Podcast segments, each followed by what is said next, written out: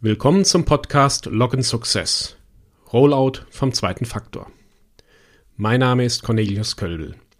In dieser Folge geht es um verschiedene Rollout-Konzepte, welche Anforderungen Sie identifizieren können und wie Sie herausbekommen, wie Sie am besten den zweiten Faktor an die Benutzer verteilen. Wir wollen uns die Anforderungen anschauen, die Anforderungen an die Sicherheit beim Rollout, an die Kosten, die Usability. Und wir wollen Fragen identifizieren, die Fragen, die wir fragen müssen, die uns auf die richtige Fährte bringen, was denn eigentlich die richtige Art und Weise des Rollouts in dem konkreten Fall ist. Wir wollen einen zweiten Faktor ausrollen an die Benutzer. Um den Rollout richtig betrachten zu können, müssen wir uns nochmal klar machen, worum es bei dem zweiten Faktor eigentlich geht. In diesem Fall ist der zweite Faktor beispielsweise eben ein Besitzfaktor. Und was sind nun die Anforderungen an den zweiten Faktor? Kurz gesagt. Der zweite Faktor soll etwas sein, was nur der Besitzer hat und kein anderer. Das heißt, wir müssen sicherstellen, dass dieser Besitzfaktor eben nur einmal existiert. Er sollte also nicht duplizierbar, kopierbar oder stählbar sein. Und vor allem auch während des Rollout-Prozesses. Was heißt das also für die Sicherheit beim Rollout-Prozess? Nehmen wir mal die Sichtweise des Angreifers an. Der Angreifer möchte den Rollout stören oder übernehmen. Er möchte eine Kopie vom zweiten Faktor ähm, erlangen oder er möchte sich vielleicht selber einen zweiten Faktor ausrollen. Das heißt, ich muss zusehen, dass ich verhindere, dass der Angreifer während des Rollouts den zweiten Faktor kopiert. Wie kann ich verhindern, dass der Angreifer den Rollout stört, sodass ich mir als Benutzer vielleicht gar keinen zweiten Faktor ausrollen kann? Wenn ich das nicht verhindern kann, dass der Angreifer meinen zweiten Faktor kopiert, dann will ich vielleicht sicherstellen, dass ich wenigstens merke, dass mein Rollout kompromittiert wurde. Das heißt, dass ich irgendwo merke, dass mein Angreifer in meinen Rollout-Prozess eingedrungen ist, dass er sich den zweiten Faktor kopiert hat. Wie kriege ich das also im Einzelnen hin? Eine Art und Weise ist, wie wir das schon immer klassisch gemacht haben, ich führe den Rollout-Prozess durch, wo der Angreifer nicht hinkommt. Wenn ich also klassischerweise davon ausgehe, dass mein Angreifer ein, ein Angreifer von außerhalb meines Unternehmens ist, dann kann ich meinen Rollout-Prozess einfach so gestalten, dass ich ihn innerhalb meines Unternehmens durchführe. Ganz klassisches Rollout-Konzept, dass man also hingeht, man sagt, man hat ein Self-Service-Portal im Unternehmen. Ich gehe davon aus, dass ein externer Angreifer nicht in mein Unternehmen reinkommt. Das heißt, wenn ich mich im internen Netzwerk befinde, kann ich meinen Benutzer irgendwo hin schicken, wo er sich lediglich mit dem normalen Passwort authentisiert und dort kann er sich seinen zweiten Faktor ausrollen. Unter der Annahme, dass mein dass ich nur Angreifer betrachte, die eben nicht in mein Unternehmen reinkommen, ist das durchaus ein valider Prozess. Wenn der Angreifer aber auf den Rollout-Prozess Zugriff hat, das heißt, wenn ich zum Beispiel eine externe Rollout-Website habe, wo jeder Benutzer, wo jeder Mensch irgendwo rankommen kann, dann muss ich mir natürlich was anderes überlegen, wie ich den Benutzer, den echten Benutzer, zuverlässiger identifiziere. Wenn ich ein Rollout-Portal hätte, wo ich lediglich mit dem Passwort mich als Benutzer anmelden kann und mich authentisiere und mir den zweiten Faktor ausrolle, dann ist mein zweiter Faktor eben genauso gut wie mein Passwort. So, das heißt, ich muss mir irgendwie überlegen, wie kann ich meinen Benutzer besser identifizieren? Ha, am besten habe ich vielleicht eine neuen Personalausweis, einen elektronischen Personalausweis? Habe ich irgendeine andere äh, ID, irgendeinen anderen Identifizierungsmerkmal? Oder schicke ich ihm nur eine SMS, weil ich weiß, dass, äh, weil ich die, die Handynummern der Benutzer kenne? Sodass der Angreifer tatsächlich das Passwort und auch irgendwo das Smartphone während des Rollout-Prozesses unter Kontrolle haben müsste. Ich könnte einen Registrierungscode schicken, ich könnte äh, biometrische Dinge wie, wie Face ID verwenden. Ähm, wenn ich den Benutzer wiederum nicht zuverlässig identifizieren kann, dann muss ich eben sicherstellen, dass ich möglichst zeitnah rausfinde, ob mein Rollout-Prozess kompromittiert worden ist.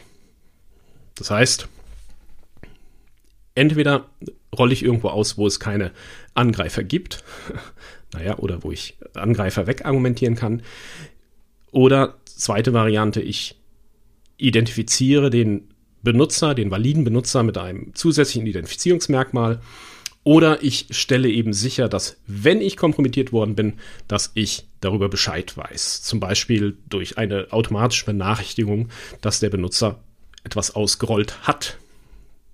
Damit, wenn eben der Angreifer was ausgerollt hat, der Benutzer weiß, dass irgendwas passiert ist, was er nicht angestoßen hat wenn ich die Rollout-Szenarien jetzt mal von, den, von der Benutzbarkeit, von der Usability und den Kosten her betrachte, sind die Aspekte, die vorher vielleicht ganz toll waren, verlieren diese Aspekte vielleicht so ein bisschen an, an ihrem Glanz. Ähm, was kann ich nutzen, was ich bereits über den Benutzer weiß? Also wenn ich sowas habe, was äh, dann komme ich da gegebenenfalls ganz, ganz preiswert aus der Affäre raus. Weil, ähm, wenn ich im Extremfall hingehe und sage, naja, ich will ganz sicher sein und mache irgendwie, ich spinne jetzt mal rum, ein Postident-Verfahren,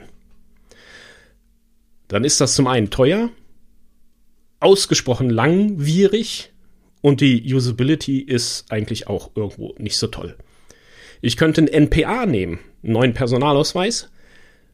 Da bin ich wahrscheinlich super sicher unterwegs, ist von der Infrastruktur her, die ich dafür aufbauen muss, aber eigentlich exorbitant teuer. Das heißt, am Ende des Tages besteht die Herausforderung darin, einen Kompromiss zu finden, was in meinem speziellen Fall eben sinnvoll funktioniert, was ich gegebenenfalls bereits über den Benutzer weiß und diese Information eben in meinen Rollout-Prozess mit einbauen kann, um den Rollout-Prozess sicherer zu machen. In der Vergangenheit haben wir in unseren Projekten äh, verschiedene Rollout-Prozesse umgesetzt. Es gibt also auch tatsächlich nicht den Rollout-Prozess per se, der äh, das Weisheitsletzter Schluss ist und überall funktioniert ganz offen gestanden, ähm, bevor alle Menschen ins Homeoffice geflüchtet sind, war der Rollout im Unternehmensnetzwerk tatsächlich ein sehr valider Prozess. Äh, die, die normale Arbeits, äh, der normale Arbeitsort war im Büro. Die Zwei-Faktor-Authentifizierung wurde für Remote-Zugriffe genutzt. Das heißt, hier war ich tatsächlich alte, alter Perimeter-Gedanke davon ausgegangen, mein Unternehmensnetzwerk ist sicher, meine Angreifer sind außen und ich kann also, während, wenn sich der Benutzer im sicheren Unternehmensnetzwerk befindet, einen Faktor ausrollen, mit dem er dann von außen durch den Perimeter ins Unternehmensnetzwerk wieder reinkommt. Was weiterhin gut funktioniert, ähm, ist eben tatsächlich die Nutzung von Handynummern. Das heißt, wenn ich tatsächlich die, die Mobiltelefonnummern von meinen Mitarbeitern kenne oder vielleicht von meinen Lehrern im Bundesland, ähm, dann kann ich im Rollout-Prozess eben ähm, initiale Informationen an die ähm, Benutzer verteilen. Dann nutze ich vielleicht die, die Handynummer nicht wirklich als zweiten Faktor selber, die SMS, sondern ich nutze sie nur, um initial einen Rollout-Prozess durchzuführen, um dann Hardware-Token oder Smartphone-Apps als zweiten Faktor zu verteilen. In anderen Szenarien, zum Beispiel an, an Universitäten, wenn ich genauer definieren kann, wann neue Benutzer kommen, nämlich zum Beispiel neue Studenten, die sich immatrikulieren, kann es durchaus interessant sein, tatsächlich auf ähm, die Post zurückzugreifen. Wenn ich neuen Studenten am Semesteranfang sowieso ein neues Paket schicke mit allen möglichen Dingen, Unterlagen, ähm, Studienausweisen und so weiter und so fort, dann kann ich durchaus eben noch einen Zettel mit dazu packen. Hallo, wir machen hier Zwei-Faktor-Authentifizierung an der Uni. Hier ist ein Registrierungscode. Und dann kann eben der Besitzer dieses Registrierungscodes auf ein Portal gehen und sich damit einen zweiten Faktor ausrollen. Damit habe ich sichergestellt, dass eben nur derjenige, der sich, der diesen Registrierungscode besitzt, den zweiten Faktor ausrollen kann. Wenn der Registrierungscode abgefangen wurde und missbraucht wird, ist er nicht mehr gültig und ich habe also dieses Szenario, dass ich dann sehen kann, oh, da ist jemand quasi in meinen Rollout-Prozess eingedrungen. Auch valide Ansätze sind eben ähnlich wie das Unternehmensumfeld, äh, auch wieder oder eigentlich Unternehmensumfeld oder, oder äh, die, die, die vertrauenswürdige Bürofläche oder meinetwegen auch der vertrauenswürdige Briefkasten könnten zum Beispiel vertrauenswürdige Dienststellen sein. Das heißt, ich kann zum Beispiel einen zweiten Faktor in physikalischer Form direkt im Bundesland an irgendeine Dienststelle schicken und weiß damit, okay, der Adressat ist vertrauenswürdig, wenn es ankommt, kann ich den zweiten Faktor freischalten und kann den wieder nutzen. In Projekten muss man also immer genau hier schauen, was ist vorhanden, wie sind die Prozesse bereits äh, implementiert und so kam es eben auch mal vor. Es ist durchaus auch vorstellbar, dass andere Aspekte wie Bündelfunkgeräte ein interessanter Aspekt sein können, um sie in einen Rollout-Prozess mit einzubinden, weil es eben etwas ist, was der Benutzer schon in der Hand hat, was dem Benutzer schon zugeordnet ist und dies kann ich dann eben als existierende Information, als existierendes Objekt nutzen, um meinen Rollout-Prozess sicher zu gestalten. Zusammenfassend will ich also sagen, es gibt nicht den Standard-Rollout der alle glücklich macht. In allen Projekten müssen wir jeweils gucken, was wir für Umstände und Rahmenbedingungen haben, welche Möglichkeiten es gibt, was schon existiert, welche Befindlichkeiten die Benutzer haben. Und all dies gilt es zu analysieren, um dann einen konkret passenden Rollout-Prozess zu entwerfen. Denn Successful Authentication is a matter of smooth workflows. Danke fürs Zuhören und viel Erfolg bei Ihrem nächsten Rollout.